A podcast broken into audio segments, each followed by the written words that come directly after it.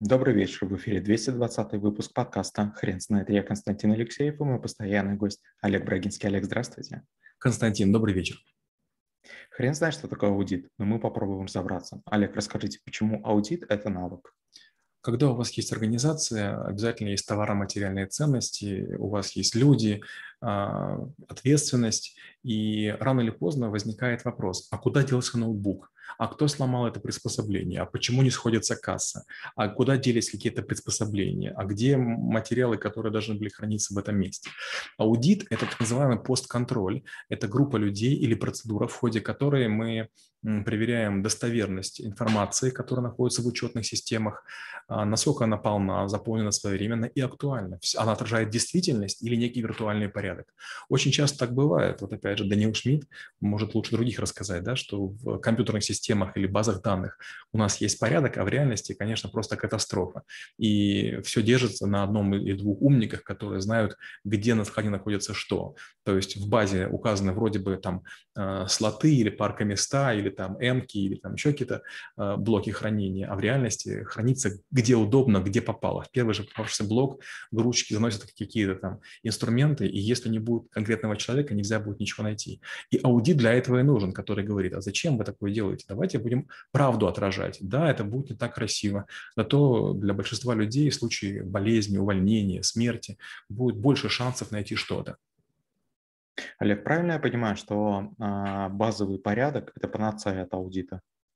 Трудно сказать. Э, у меня был интернет-магазин, и я все время очень боялся, что у меня будет какое-то воровство. Получается, я закупаю товары все больше и больше, продаю все больше и больше. И я так думаю, я же пирамиду строю. В конце концов, у меня база устаканится, количество поставок станет постоянным, и тут я отгребу все проблемы. И я в какой-то момент значит, думаю, так, надо провести аудит. А потом понимаю, аудит у меня займет ну, дней 30 Вопрос, как я могу делать аудит и заниматься торговлей? В конце концов понимаю, мне невыгодно делать аудит, то есть уровень потерь от проведения аудита будет гораздо больше, чем от воровства. И я говорю, ну давайте такого делать не будем. И такая же была история в банке. Мы развернули потреб кредитования, и имели большое количество магазинов, где шла торговля кредитами. Это были, получается, столы, стулья, ноутбуки, МФУшки, сейфы, печати, мобильные телефоны, провода, куча-куча всего.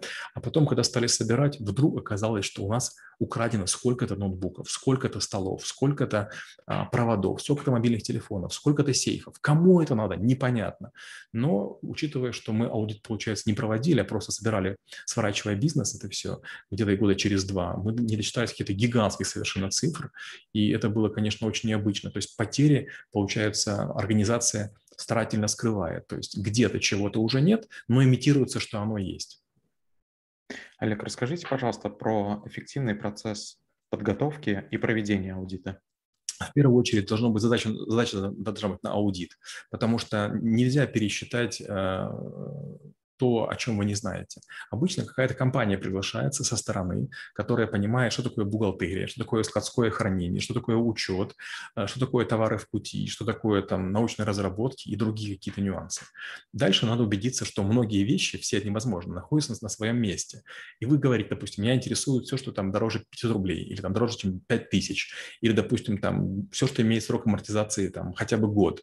Дальше вы должны сказать, э, некие приказы сдать, согласно которому вы дадите доступ посторонним людям с некими пропусками или бэджами, или какими-то знаками опознавательными на некоторые территории, чтобы они могли что-то пересчитать, проверить, а, выгрузить отчеты или попросить, чтобы это сделали для них. Дальше сверяются учетные системы, то есть виртуальная информация с реальным местоположением вещей. И дальше оценивается их состояние. Например, я помню, как мы проводили инвентаризацию в общежитиях студенческих. Есть общежитие, в котором очень много этажей. Там должно быть сколько-то кроватей, сколько-то, значит, телефонов, столько-то тумбочек, столько-то шкафов. А, вроде бы все есть, на самом деле это жутчайшие дрова. Все поломано, все, все находится в виде досок разобранных. И вроде бы по объему много, но пользоваться этим нельзя. Олег, расскажите, пожалуйста, если были такие случаи на вашей практике, когда аудиторам, а, приезжавшим в компанию на проверку, угрожали? А, честно говоря, такое частенько бывает. Когда мы работали в Альфа Капитал, мы частенько покупали в пользу каких-то компаний и частных лиц очень богатых, политиков в первую очередь, предприятия. И когда мы делали проверку, нам говорили, парни, если вы не заметите, там, вернее, если вы заметите отсутствие того-то, мы с вами сделаем то-то и то-то. А на одном из предприятий вообще при мне устроили казнь показательную в городе, из которого Максим Колпаков – я был на неком заводе, занимающемся специальными видами стали. Так вот, э, мы зашли на какой-то там мостик, а, меня завели, а потом вдруг неожиданно на пол пролили металл, и там стоял человек, которого, видимо, заманили, и он полностью сгорел. И мне очень непрозрачно намекнули, что случается такое, поэтому есть территория, на которой лучше без сопровождения не ходить. Олег, расскажите, пожалуйста, каких ошибок в аудите стоит избегать? Первая ошибка, вы должны понимать, что даже аудитор является источниками потерь. Я работал в Альфа-банке, и вот на, тут недалеко от меня, на э, Маше Порываевой, сидела а, команда аудиторов некой очень известной компании из четверки и делала проверку. Когда закончилась проверка, аудиторы вышли и срезали даже телефоны. То есть они, выходя через проходную в последний день, вынесли вообще все, что можно было вынести в помещение. При том, при том, что эти телефоны не будут работать в домашних условиях.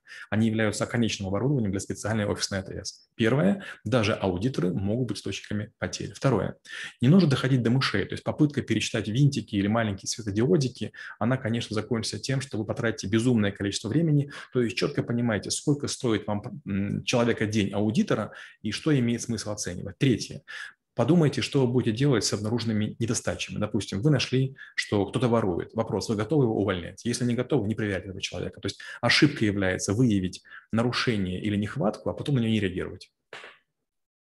Олег, скажите, пожалуйста, а как вы преподаете науку в школе трэблшутеров?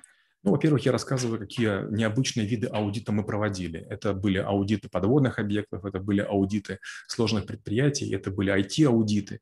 И я говорю вот о чем. Вот чем опасен аудит? Например, представьте, э, проверка помещения на жучки – это тоже аудит.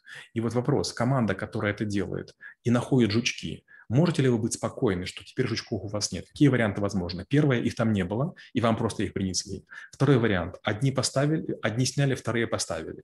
Третье, жучки нашли, но вам не сообщили. Четвертое, сегодня их нет, а завтра их поставят заново. То есть аудит не позволяет вам полностью расслабиться. Аудит хорош для акционерных обществ в том случае, если большое количество людей не могут договориться, кто делает контроль.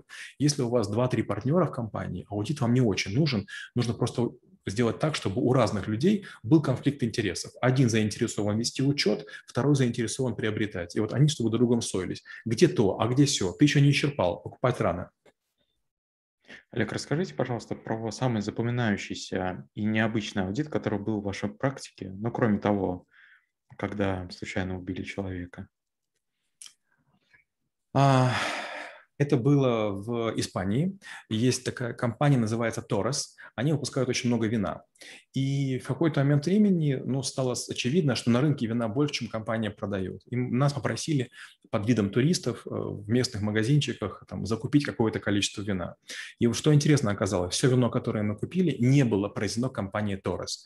И вот, значит, мы выступаем перед акционерами, мы там накупили там ящиков около 200 этого вина побутылочно, побутылочно. И рассказываем, ребята, вы знаете, что вокруг, в округе, вокруг вас мы накупили очень много вина, ни одна из бутылок не произведена на вашей винодельной. Где-то у вас рядышком в соседних кранах льется а, жидкость, которая маркируется вашим способом. Это, конечно, было такое очень сильное откровение. Нас потом наняли, мы нашли несколько компаний подпольных, которые это делают, продают. Это не очень сложно. Но, я так понял, владельцы Торос ничего с ними сделать не смогли. Это а полуузаконенная мафия. Олег, спасибо. Теперь на вопрос, что такое аудит, будет трудно ответить. Хрен знает.